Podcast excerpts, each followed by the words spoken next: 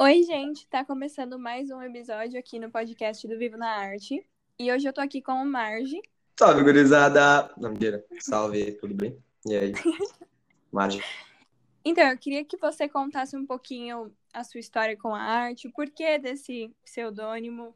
Cara, a música está no sangue, assim, né? Eu sempre falo isso, chega até a ficar chato, mas tá no sangue mesmo. A minha mãe canta desde que ela se conhece por gente, e ela nunca teve aula, nada, nada disso. E acho que veio dela, assim, sabe? O cantar, principalmente, veio dela. Tocar veio do meu pai, né? É uma coisa que vem diretamente dele, assim. A execução de instrumento veio do meu pai.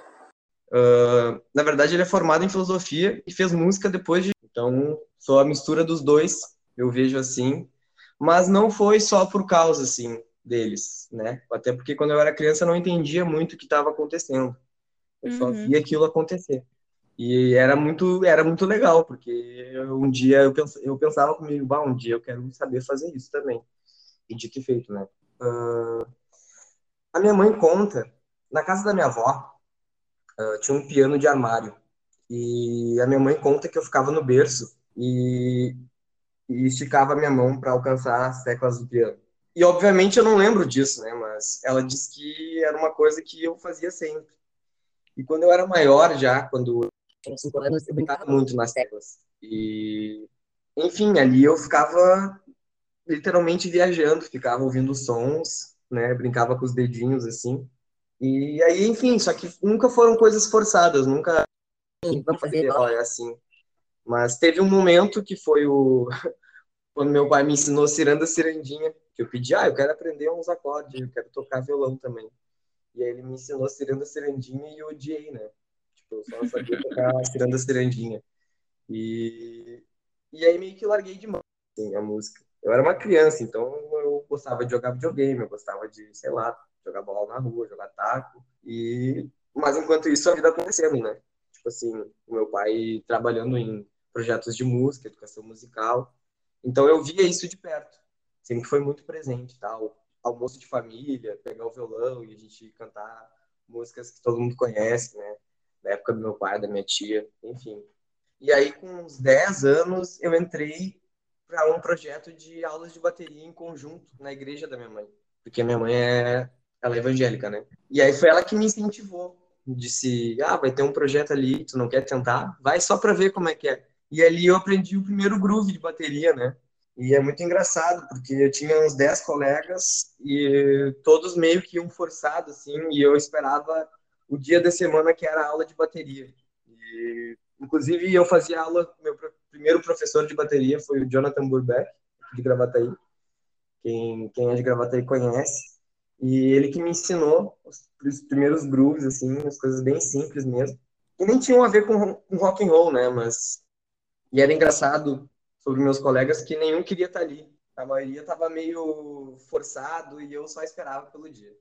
E era engraçado que tinha que ter um tempo para cada um treinar o que ele passava na aula. E eu sempre queria que o meu tempo fosse maior, né? Porque eu via que meus colegas estavam desanimados e eu estava sempre muito animado para fazer aquilo.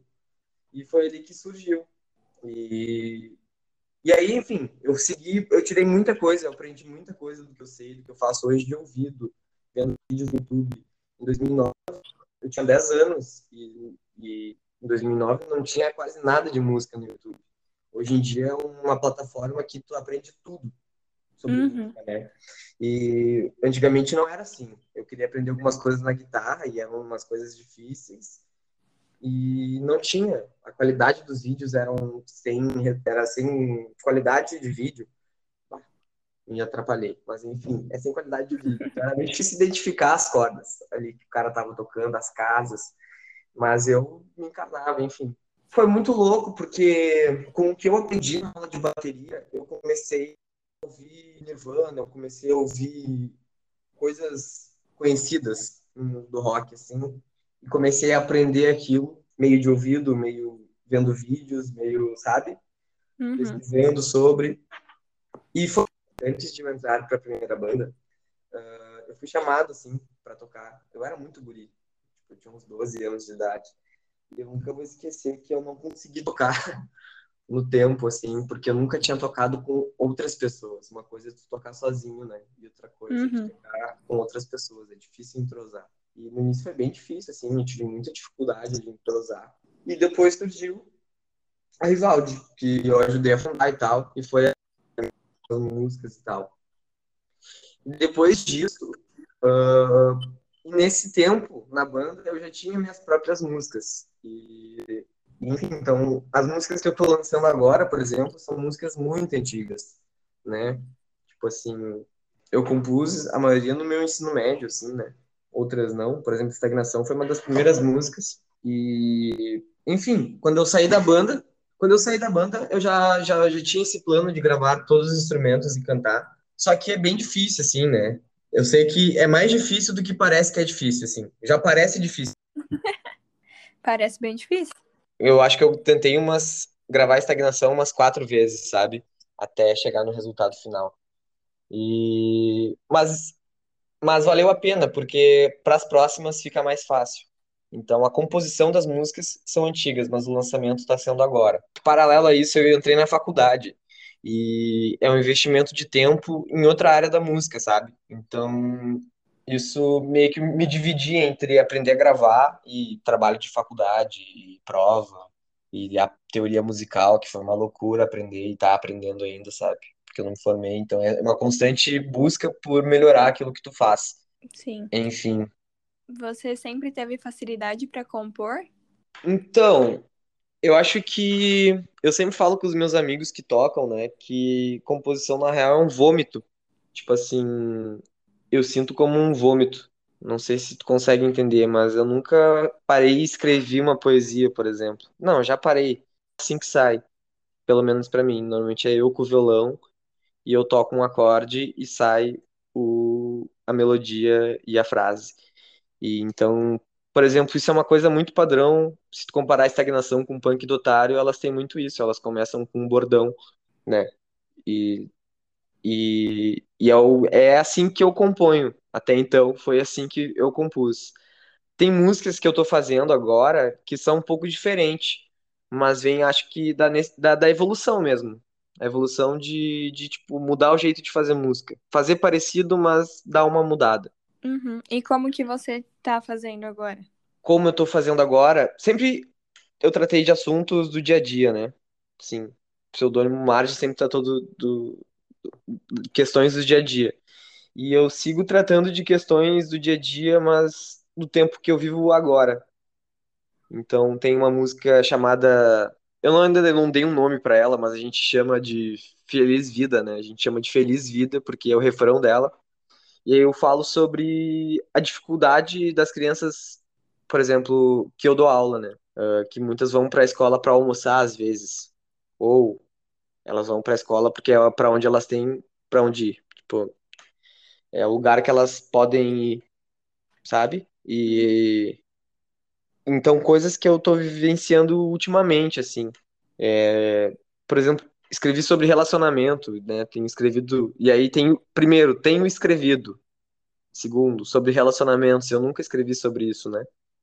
Sempre foram coisas mais a ver com a minha família, a ver com a minha visão do mundo ou de, do que estava acontecendo. Entendi. Você falou sobre dar aulas, né? Isso. Como que surgiu isso na sua vida? Bom, foi depois de eu me formar no médio. E eu tava lavando a louça e, enfim, eu tava meio chateado por ter saído da banda, assim. Meio muito chateado. E tava sem saber, tava desmotivado pra música, na verdade. Eu quase ali, eu quase meio que, ah, não queria mais, que tava pensando em fazer outra coisa. E o meu pai disse que, o, que um bom músico não só toca, mas entende o que toca. Eu nunca esqueci disso. Ele sempre falou isso, sempre falou isso, e eu não levava muito a sério. Eu acho que daí surgiu a frase: O coroa falou e eu não soube escutar, né? Que a moleza acabou e eu ia ter que lutar. Acho que veio daí, desse momento, assim que ele disse que não bastava eu tocar bem, eu tinha que entender, eu tinha que entender aquilo que eu estava tocando. E me falou da faculdade de música e falou que professor é uma coisa que sempre está em falta e é um mercado que sempre vai ter porta aberta. Então, meio que me instigou a fazer licenciatura, né, em música. Então, foi assim. Só que eu estava interessado em entender música, teoria musical, entender, uh, enfim, me aprofundar no assunto teórico. E eu tinha esquecido que tinha parte licenciatura, que eu ia ter que dar aula, eu ia ter que lecionar, né? Então foi tudo novo, assim. Quando eu entrei, teve cadeiras de pedagogia, de, enfim, de planejamento de aula, toda essa, essa coisa que é a função do professor, né? Uhum. E, foi muito, e foi muito novo para mim, porque eu nunca tinha me imaginado. Na verdade, quando eu saí da escola, eu pensei, bah, o último lugar que eu vou voltar na minha vida é para a escola. E, bah, olha só, né? Que destino. Porque eu nunca fui fã da na verdade. Eu nunca gostei do jeito que, que a escola funciona. Eu acho que ela é importante, mas ela, o jeito que ela é constituída não é, um, não é o melhor jeito de ensinar. Então, surgiu assim, né? Quando eu estava no quinto semestre, aí surgiu uma oportunidade de trabalhar pela prefeitura de Cachoeirinha, num projeto social, que era turno inverso das crianças, ou seja, se ela estudava de manhã, ela tinha aula de música comigo de tarde, e vice-versa, né? E ali eu aprendi, então eu estava no meio da faculdade e atuando já com os professores que já estavam, tipo, há muito. E eu fui muito bem recebido, assim, uh, muito incentivado também pelos meus colegas de trabalho mais velhos e tal, orientado. Isso fez eu crescer não só como músico, como, né, como profissional, mas como um ser humano principalmente. Acho que eu comecei a ver a vida de uma forma que eu nunca tinha visto. Comecei a ver que o buraco era muito mais embaixo, as questões todas do mundo. E, e o tri é que tu pode ser o professor que tu não teve, né? Tu pode fazer atividades que tu sempre quis ter, mas nunca teve. E acho que é isso, acho que foi aí que surgiu. Então, esse trabalho me ajudou um monte a mudar toda a minha visão, assim, minha cabeça. E realmente, comecei a gostar de dar aula daí. Daí pegou, peguei gosto pela coisa, porque, enfim, quando, ajuda a gente, quando a gente ajuda o outro, a gente se ajuda e vice-versa, e isso é muito bom. Acho que ser professor é uma, ser professor é uma troca, então é o que vale. Entendi. É, você falou um pouquinho agora e um pouquinho naquela mini entrevista, né, do post. Isso. Sobre é, a forma como você dá aula para as crianças. Isso. É, então, é uma coisa bem, é bem única, né? Por exemplo, a criança tem uma atenção muito curta. Então, é uma constante busca, assim, do que tem que do tipo de atividade que tu dá, assim. Então eu sempre busco dar uma aula dinâmica, né, que tenha várias coisas, mas todas as coisas estejam relacionadas. E, e bastante prática, né? Muita teoria para criança ou para adolescente, ele ele até alguns curtem na adolescência, mas para criança é prática e o adolescente também, que é, tem que meter a mão na massa, que daí eles se engajam na aula. E ainda estou aprendendo, para ser bem sincero assim é sempre uma evolução. Nunca, o cara nunca aprende 100% como, como ensinar. Cada caso é um caso e tu tem que e te tem que saber gingar, tem que saber sambar. Acho que é isso. Com certeza. É, e como tu perguntou, que... desculpa, hum. tu perguntou sobre o pseudônimo, né? É, eu ia perguntar de novo, mas pode falar, já que você lembrou. Beleza. É, o pseudônimo surgiu quando eu era bem novinho. Eu tava, eu era, tava no, no final do meu ensino fundamental e eu me rebelei e disse que eu ia deixar o meu cabelo crescer. E deu. E, enfim, deixei meu cabelo crescer. Só que nesse processo, entre virar um cisne e, né, todo, o cara é um patinho feio, assim, quando o cabelo tá no meio da orelha. E eu era muito disperso na escola. Uh, não, enfim, se algum colega meu da antiga estiver ouvindo isso aqui, vai saber do que eu tô falando, que vergonha. Mas é verdade, eu era muito, assim, desatento, assim, acho que, sei lá, se eu tenho déficit de atenção, não, não sei, mas eu era muito desatento e eu ah, não suportava ter que ficar sentado. E aí uma professora de biologia, a professora Rita, começou uma matéria nova e eu nunca vou esquecer que eu levantei, dei a volta lá pelo fundo, fui até o lixo, larguei meia dúzia de papelzinho e voltei. E aí ela ficou muito braba. Só que ela ficou braba e folgou no meu cabelo. Falou assim: Ah, vamos esperar a mamãe Simpson sentar. E aí, quá, quá, quá, quá, quá, meus colegas caíram na risada, né? E aí tá, essa foi a história. E aí um dia na banda eu contei essa história. Ah, uma vez eu tava na escola e a professora me chamou de, de Marge. E daí os meus colegas de banda, ah, meu, assina como Marge.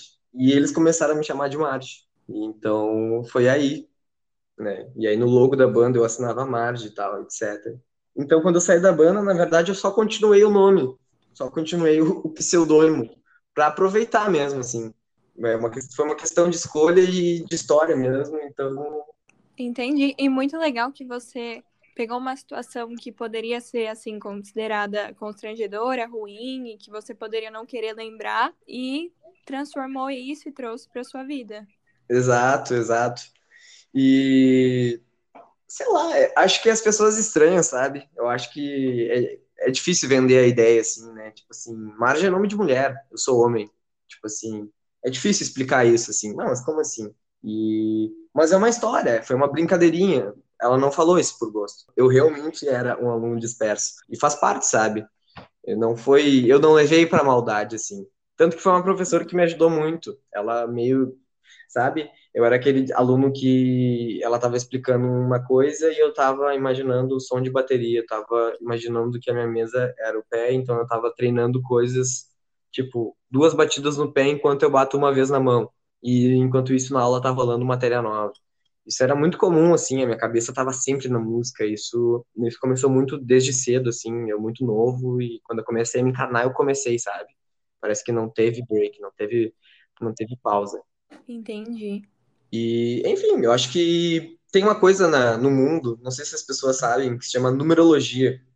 E a numerologia, ela te ajuda, né? Cada número tem uma repre, repre, cada número na Terra tem uma representatividade. Ou seja, significa uma coisa. E Marge é um bom nome. Fica aí para o pessoal pesquisar sobre numerologia. Marge, para mim, pelos meus números, dá boa. Larguei uma pitada de curiosidade. Então tem, tem, tem um planejamento, não é só, né? Tipo assim, não botaria só por botar. É, de onde que vem as suas inspirações para as músicas? Ah, mano, aí que tá. Uh, tem uma a minha inspiração para as músicas.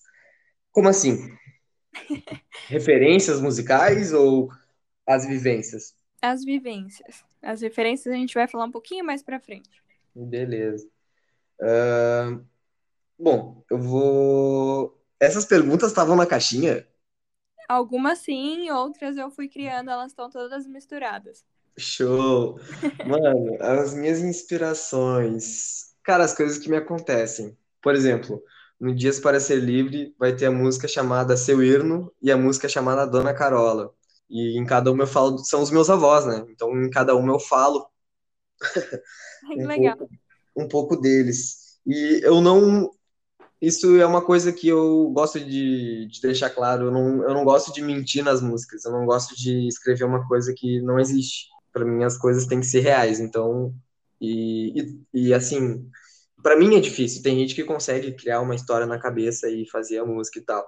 E na verdade, não. As minhas músicas elas são a partir de, de coisas reais, né? Na música da minha avó, por exemplo, eu falo exatamente as coisas que acontecem. O meu avô também, as características dele, né?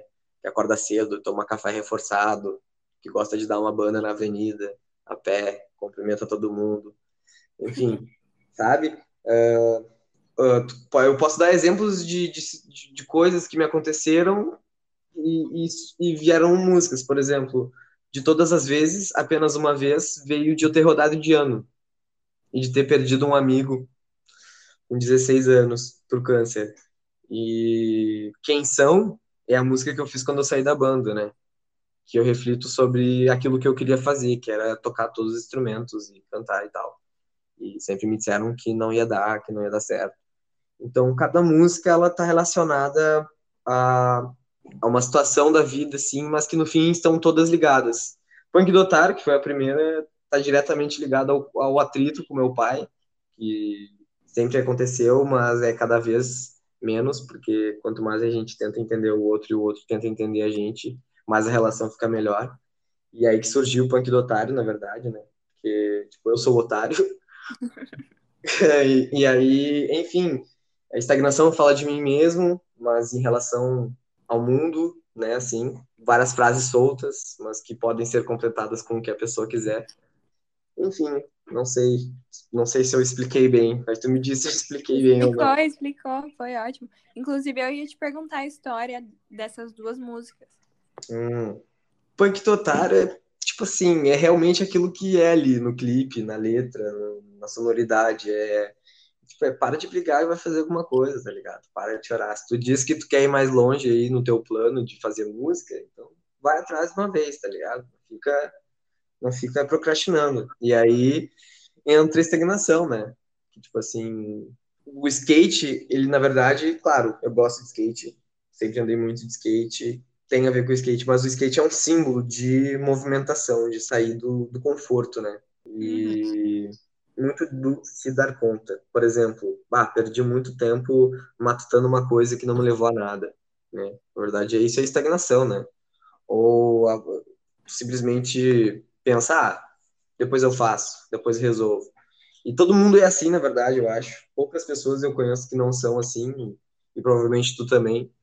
Uhum. E é muito difícil não procrastinar, é muito difícil não desanimar, assim. Então, então quando eu falo, tu disse para eu não desanimar, eu tô me referindo ao meu pai, né? Meu pai sempre disse para não desanimar. Por exemplo, quando eu saí da banda, ele sempre largou essa palavra aí de, ô oh, meu, não desanima, e até aí, agora continua fazendo o que tu tá fazendo. Não sei se deu para entender, assim, é um mix de, de acontecimentos. Deu sim. E é muito bacana você falar desse apoio do seu pai e da sua mãe, porque muitos músicos a gente ouve que eles não tinham esse apoio em casa, né? Exato. Uh, sobre isso, muito durante muito tempo eu me culpei, assim, né, por ter a oportunidade de estar fazendo o que eu faço, assim, e até estava pensando hoje, no dia que eu estou gravando podcast aqui, que feio, na verdade, que feio, na verdade, é não agarrar a oportunidade, né? Feio seria se eu tivesse a oportunidade e eu só jogasse fora, assim. E, e ainda penso, assim, puxa, quantos músicos tem e não tiveram apoio e eu tô tendo. Será que eu tô no caminho certo? Será que eu tô, será que eu deveria fazer? Será que isso, sabe? Entendi. Eu... Você meio que sente como se você estivesse no lugar de alguém, é isso? É, tipo isso, mas eu sei que isso é errado, sabe? Eu, de, eu tô onde eu deveria estar, tá, sabe? Entendi. E isso vem do, não sei, acho que da minha criação, assim, mas não tem nada a ver, assim. Hoje em dia eu tenho, tenho fortalecido o pensamento que, bom, se eu tô tendo a oportunidade, eu vou fazer direito e vou me, vou fazer o melhor de mim, sim, seja o que for dentro da música, então eu vou tentar fazer bem feito.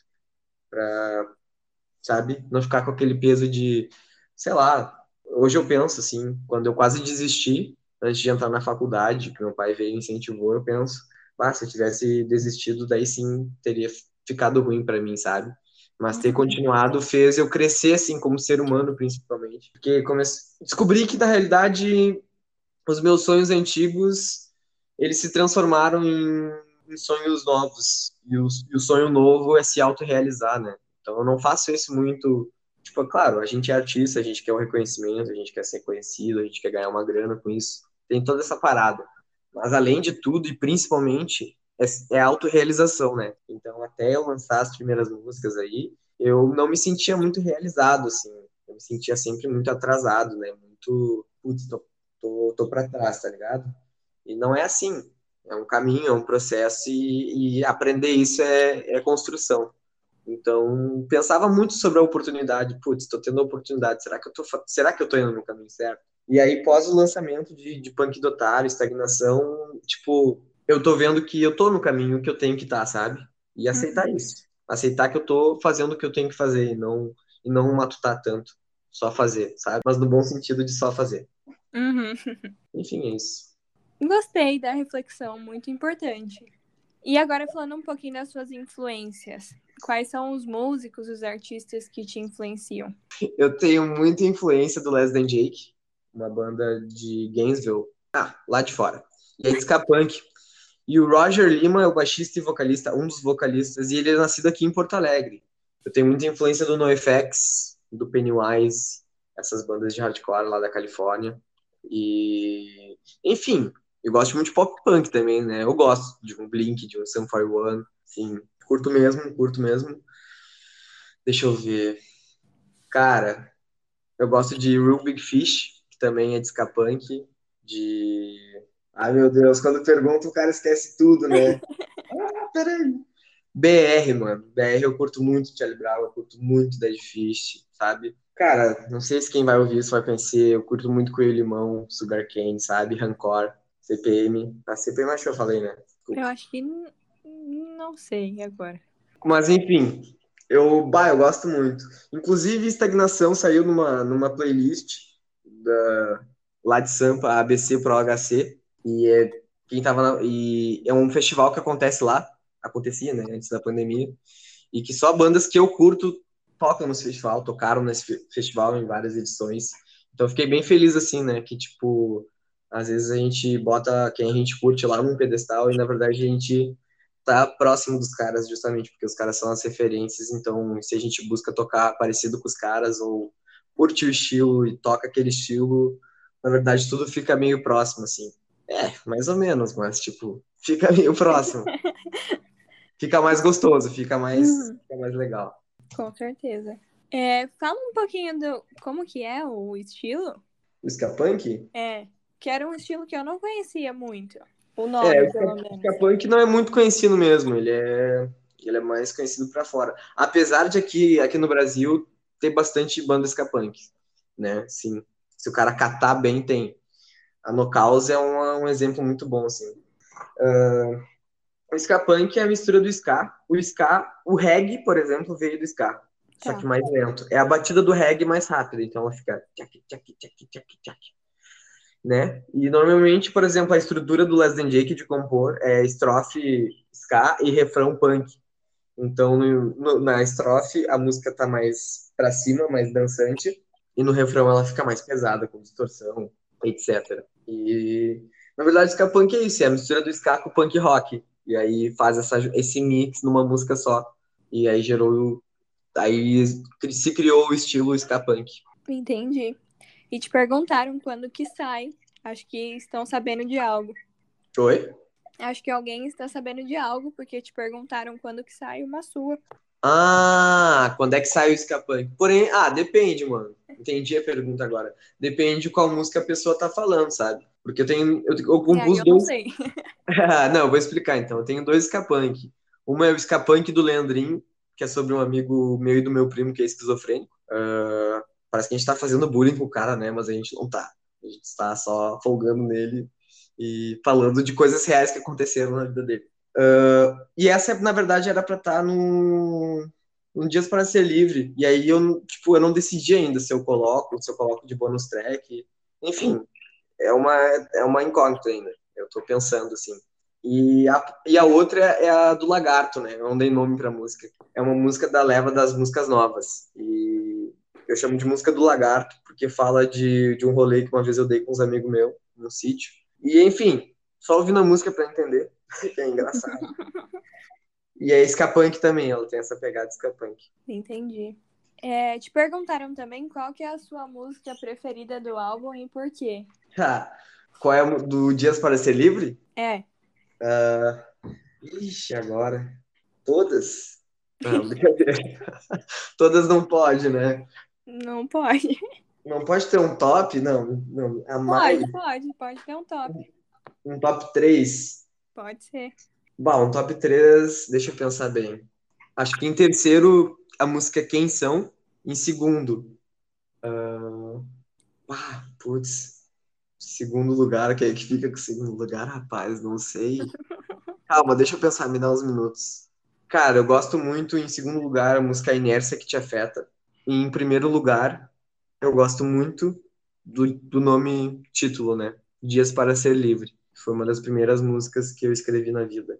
Meio clichê, né? A, é, a preferida ser Dias para Ser Livre.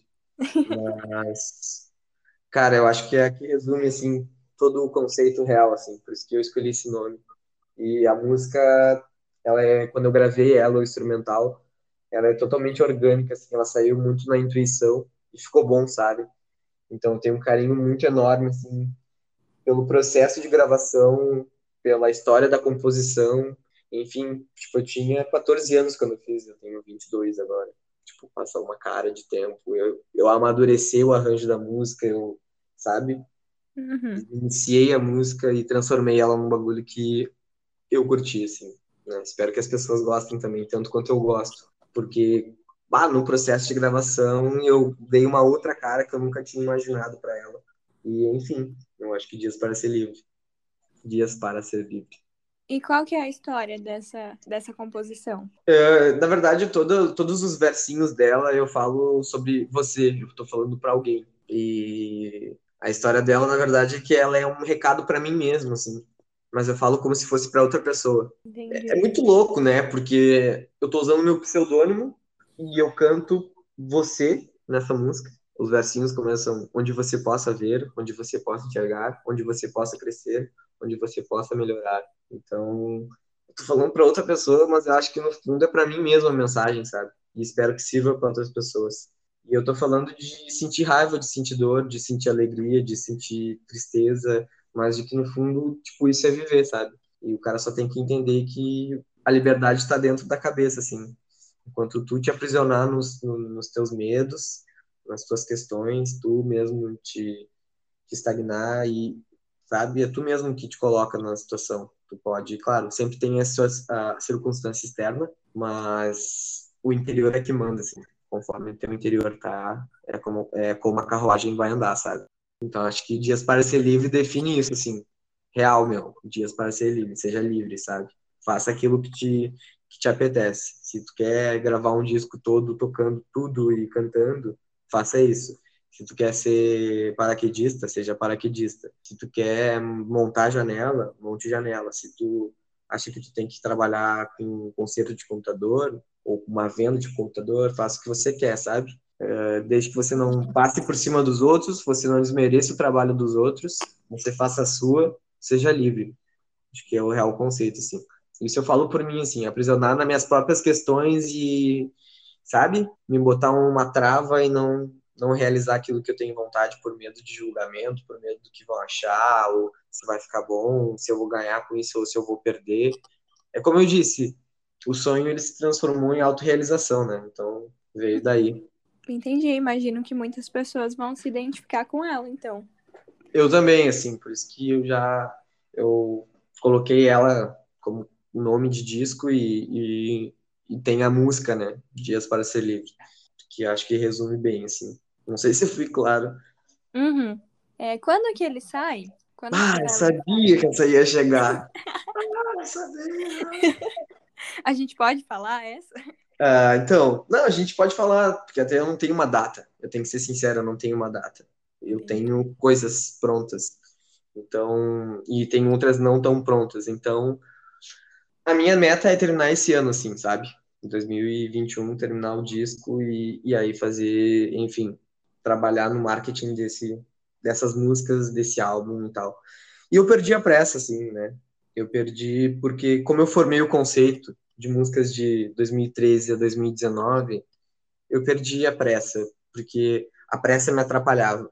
Foi justamente a pressa que fez com que eu desmotivasse e desistisse, assim. Então, eu tô há um tempo já, alguns anos na gravação do disco, assim, porque eu tive que aprender muita coisa e nesse processo me desanimei várias vezes e voltei. É aquela figurinha, sabe, do cara lendo a folhinha, daí ele pega e, tipo, ah, foda-se, tira pra cima, daí ele mesmo volta, pega as folhas do chão, sabe? Foi bem isso mesmo. várias vezes eu me desanimei. E, só que eu sempre voltava e, tipo, não, eu vou terminar. E vou terminar porque eu me propus e vou até o final, sabe? Então, tô nesse processo. Eu não tenho uma data, mas pelo fim do ano, assim, é a minha meta. É porque eu tô, faz... tô me formando na faculdade também, e aí eu tô fazendo muita coisa ao mesmo tempo, como sempre, e daí tô me atolando. E, tipo, eu tô no disco desde que eu entrei na faculdade, sabe? Então eu tô trabalhando nisso paralelo, assim. Mas agora tá mais caminho meio andado do que. Tá mais pra lá do que pra cá, entendeu? Quer dizer. Uhum. Tá mais pra cá do que pra lá, quer dizer. pra lá é o que não foi feito, pra cá é o que já foi feito. Mas é isso aí. Entendi. Tem uma data, assim, ou uma ideia do próximo lançamento, sem Sim. ser o, o disco? Sistematizado. Eu só tenho que fazer uma, umas questões burocráticas, que é registrar a música, enfim, botar na distribuir na plataforma, confirmar a distribuição. E eu botei uma data bem longe para eu dar tempo de fazer o pre-save e, e ser melhor para mim. Porque nos dois primeiros assim eu não sabia muito fazer, sabe? Uhum. meio que remei, assim, remei, remei, remei, até que eu, ah, descobri, tá, então E aí nisso, né, eu sinto que agora eu quero fazer um pouco mais profissional, assim, fazer direitinho o lançamento e tal. Não que os outros não tenham sido bons, acho que porque eu sabia, deu um resultado bom, assim. Né? Não sabia nada, tive que ir atrás e, enfim. Uhum. Eu não sei se você falou o nome e quando, porque deu uma travadinha aqui. Ah, da música? É. Sonhar Sem Medo, 8 de julho, provavelmente. e Sonhar Sem Medo tem qual história dela? Uh, acordo e penso, tenho mil coisas para fazer. Sonhar sem medo é o que me fortalece. Não tenho dinheiro, mas sei que vai acontecer. E no final, as coisas acontecem. Uh, cara, ela fala uma mistura de coisas. Ela fala sobre, por exemplo, eu estudava de noite e trabalhava, estagiava de tarde, no meio da manhã até o meio da tarde. Então, cara, eu ia pra escola assim de noite, numa época da minha vida muito cansado. Porque, né, aquela fase que o cara tem sono toda hora, todo dia. Uhum. E Sonhar Sem Medo fala sobre justamente essas várias coisas para fazer, sobre o cara sonhar em ter dinheiro, mas não ter dinheiro, e, tipo, fala sobre as saídas com os meus amigos, né? E das vezes que eu me abdiquei das saídas com os meus amigos. É uma mistura. Uh, eu posso falar ela? Pode. Que daí eu consigo explicar, eu consigo lembrar, consigo explicar. Pode. Acordo e penso tenho mil coisas para fazer. Sonhar sem medo é o que me fortalece. Não tenho dinheiro, mas sei que vai acontecer. E no final, as coisas acontecem. Eu ando e vejo as coisas na minha frente. Não sei mais onde é que eu tô. Um amigo me liga e eu não atendo o celular. É sexta-feira e é o trampo e eu tenho que me puxar. Eu não vou mais ficar sempre no mesmo lugar. É 11, é tarde. Agora atendo o celular. Na linha me falam que essa noite vai rolar um pico estranho e eu não vou me encabreirar. E aí eu com, termino com aham, nesse pico eu vou colar. Mas é repetitivo, né? Então vou falar uma vez só. Ou seja, eu tô falando que mesmo que seja sexta-feira, eu tô ali na lida e só vou aproveitar depois que eu terminar as, as coisas que eu tinha, que eu tenho para fazer. E aí a parte do celular que eu atendo e na linha falam é que nunca vou esquecer, depois da escola, assim, acho que era uma sexta-feira, assim, 11 da noite, e aí uns amigos me ligaram, ah, meu, vem aí, e Tipo, eu cheguei e o lugar era muito estranho, assim, sabe? Pessoas estranhas, uma vibe estranha. Eu fiquei, meu Deus, sabe? Onde é que eu tô? Não sei mais onde é que eu tô, então, sabe? Veio dessa, dessa o mesclado de coisas para fazer com vontade de sair, mas no fim eu saí, era um lugar estranho, e enfim. Entendi. Que meio confuso. Legal. é meio confuso, mas, mas é isso aí. Ouvindo a música vai dar para entender melhor. É, mas é sobre aquilo que você falou, né? Que as suas músicas são as histórias que você viveu. Exato. Uhum. Exceto as espadas e os escudos, que foi a única música, eu acho, que eu inventei, assim, que, que usa o simbolismo, né? Que as espadas e os escudos são. são. Como é que eu vou explicar isso? Eu criei uma história, tipo. Mas não tá explícito que é uma história, mas eu meio que faço referência às espadas e escudos são os instrumentos, por exemplo, assim. Mas eu não deixo isso explícito, assim, né? Eu falo sobre como se fosse a história de um cara que passou por vários lugares, viveu várias coisas e, enfim, só ouvindo a música para entender, assim. E acho que é a única música, assim, que não tem, não tem essa faceta de viver uma coisa e aconteceu. É mais criado e, mas ainda assim faz referência ao conceito do disco que é fazer música, né? Que é, enfim, uhum. é difícil trampar com música, mas que o cara não desiste. Você tem as duas músicas que estão lançadas, elas têm clipe, né? Isso. Como foi a gravação desses clipes? Então, eu vou começar pela primeira música. Uhum. E foi Punk do Otário. E aí foi bem louco, assim, né? Porque eu falei, tá, pai, vamos fazer, tu vai ter que participar já era, a gente botei na capa do, do, single, agora tu vai ter que participar do clipe. E eu cheguei pro, pro Guilherme, que é o cara que fez o, o clipe, o diretor, né? E eu, eu já tinha visto uns clipes dele, de uns artistas aqui de Gravataí, que é a cidade que eu moro.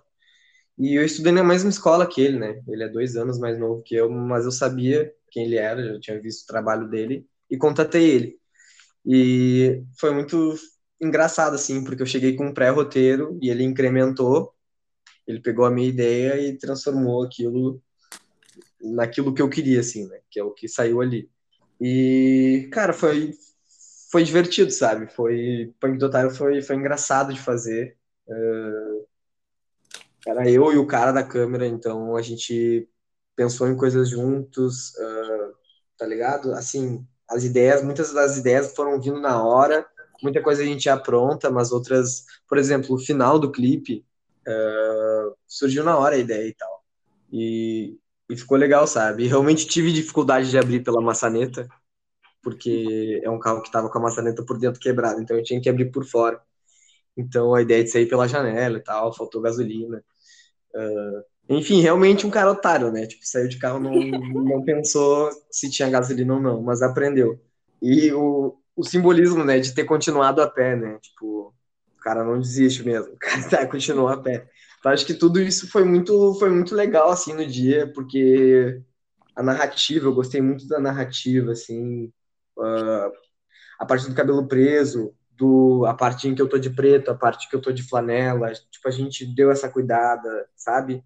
Os detalhes, né? Isso. Mas, enfim, ah, foi bem divertido, sim. Foda que tava chovendo, né? A ideia era Punk do Otário ser dia azul, claro, assim.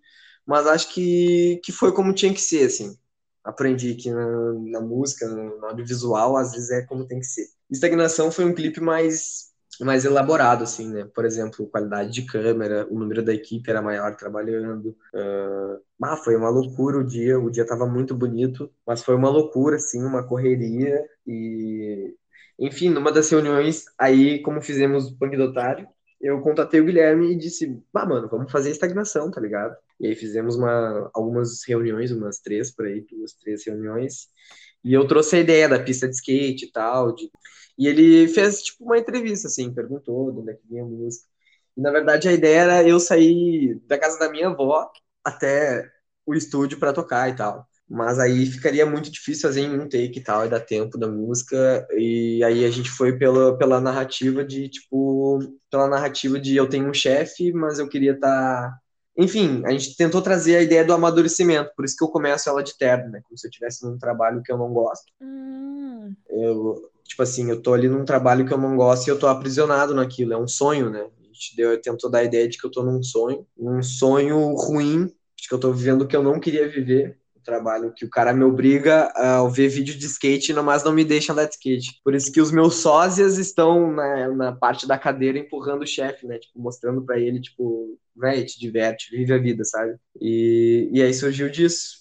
Tanto por isso que a câmera entra pra tela, né? Dá esse entender isso, que o cara tá num sonho. E na pista, o que tá acontecendo na pista é o sonho do cara. Aquele, realmente o que ele queria estar tá fazendo, tocando, cantando, coisada no skate que é a parte que representa a liberdade, né? Acho que liberdade de expressão, liberdade uma forma, de uma forma geral, assim. É, que bacana.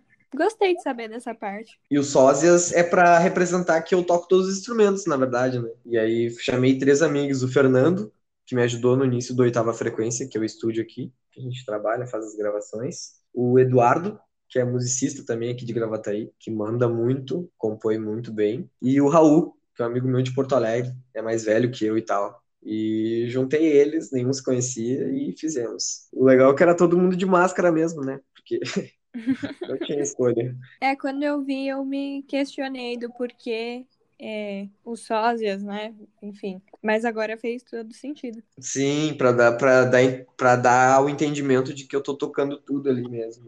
E cada um, tu, se tu vê, se tu parar para prestar atenção, cada um tem uma emoção, né? O baixista é meio brabo, um... enfim, um tá meio birrento e um tá feliz, sabe? Cada um tá numa expressão na Ai, foto. curioso. É que é muito rápido, né? Então, às vezes, o detalhe ele passa despercebido, assim. É, mas vou reparar agora que você falou. Não, é capaz, é isso aí. Arte é subjetiva. É, isso é verdade. Fizeram uma pergunta muito específica. Vixe! que, pelo que eu fiquei sabendo aí, tem a ver com uma situação, então eu vou fazer. Fala. É, perguntaram assim: é, hardcore com baião pode? Óbvio que pode, claro que pode. Quem disse que não pode?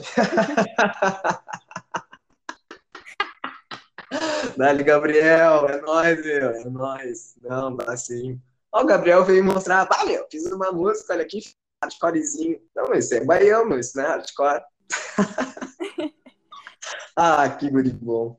É isso aí.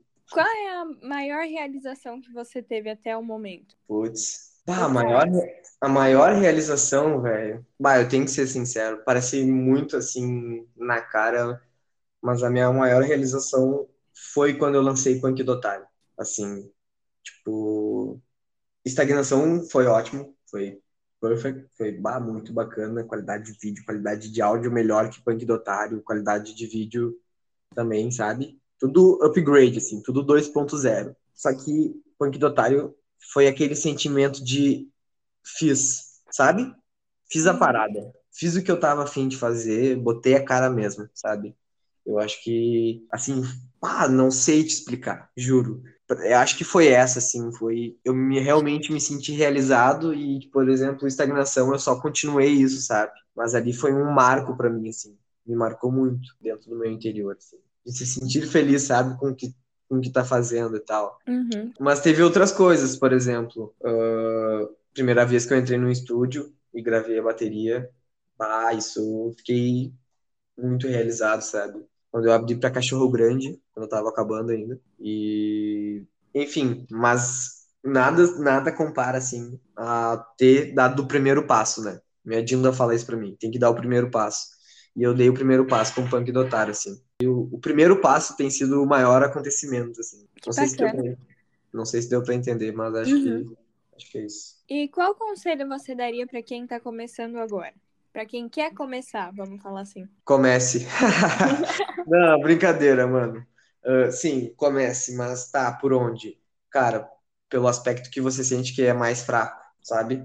Uh, o conselho que eu tenho para dar é, primeiro, não vai ser fácil, não é fácil. Segundo, tem que estudar. Não estou falando de teoria musical só, mas também, mas cara, tem que entender, tem que ir atrás, tem que investir, né? Tipo assim, tá, tem muita coisa, mas meu, quer, quer melhorar a tua técnica, paga um professor, tá ligado? Vê a referência da tua referência, aquelas pessoas que tu escuta, seja quem for, quem é que eles escutam, uh, e dedicação, velho, dedicação trampo, tá ligado? É, é trampo, é sentar a bunda e tocar, é sentar e entender, é futricar, mexer no instrumento, saber afinar o teu instrumento, uh, saber do que tu está falando, saber o que tu está fazendo, eu acho que é a busca. Não importa o quanto tu sabe, tu nunca vai saber tudo. Então, acho que o primeiro passo é que é começar a pesquisa, começar a entender aquilo que tu quer entender, sabe? Porque a gurizada às vezes se desmotiva porque, porque justamente meio que é um margem da vida. Uh, se desanima e aí desiste. Só que daí eu tento, eu, aí eu falando por mim, eu tento, quando me desanimo, eu dou um tempo e volto e volto com gás e não desisto. Então, o meu conselho para quem está começando é que, meu, vai tocar guitarra, vai doer os dedos, vai tocar bateria, vai vai dar bolha na mão, vai cantar, tu vai desafinar no início. Tipo assim, tudo é um processo, sabe? O conselho que eu tenho para dar é siga o seu processo, não desista e se encarne, no bom sentido, né? Muito bom seu conselho. E para fechar, você pode cantar pra gente a música que você quiser. Pera aí, tem que pegar um violão. O que eu vou tocar é punk do otário. Vivia uma vida de forma restrita e não fazia nada. Era sedentário, só ia de carro e também só gritava.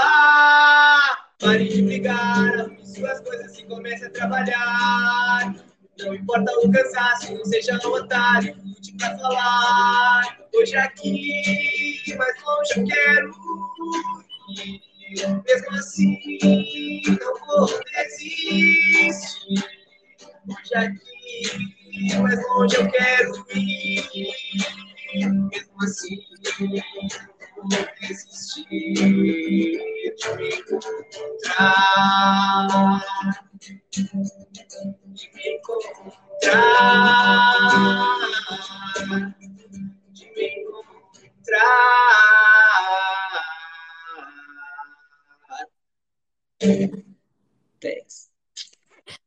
boa. Agora a galera vai ouvir inteira lá nas plataformas digitais. não, não, é isso aí mesmo. É show. Bah, isso foi muito legal. Eu queria te agradecer por estar aqui. Muito obrigada, foi muito legal. Queria agradecer a todo mundo que mandou pergunta aí, que participou. Uh, bah, nem esperava mesmo. Achei que nem ia rolar umas perguntas. Achei que ia ser as perguntas só da Vivo na Arte. E agradecer o espaço Vivo na Arte, porque isso ajuda muito artista. Só a plataforma do cara, só a conta do cara não, às vezes não tem o alcance. E, cara, seja seja qual for a arte, escrevendo, pintando, tocando, bah, está fazendo toda a diferença. Continua com isso, não para. E agradecer ao pessoal que acompanha o cara, que dá uma força, que ouve o som, que compartilha, que curte ouvir. Enfim, só agradecer. Só agradece, não reclama, moleque. Muito obrigada a você de coração. Fico feliz em ouvir isso. O coração fica quentinho. Vamos que vamos. Obrigada a todo mundo que ouviu até aqui. E até o próximo. Dali. Até. Tchau. Espero voltar. Tchau.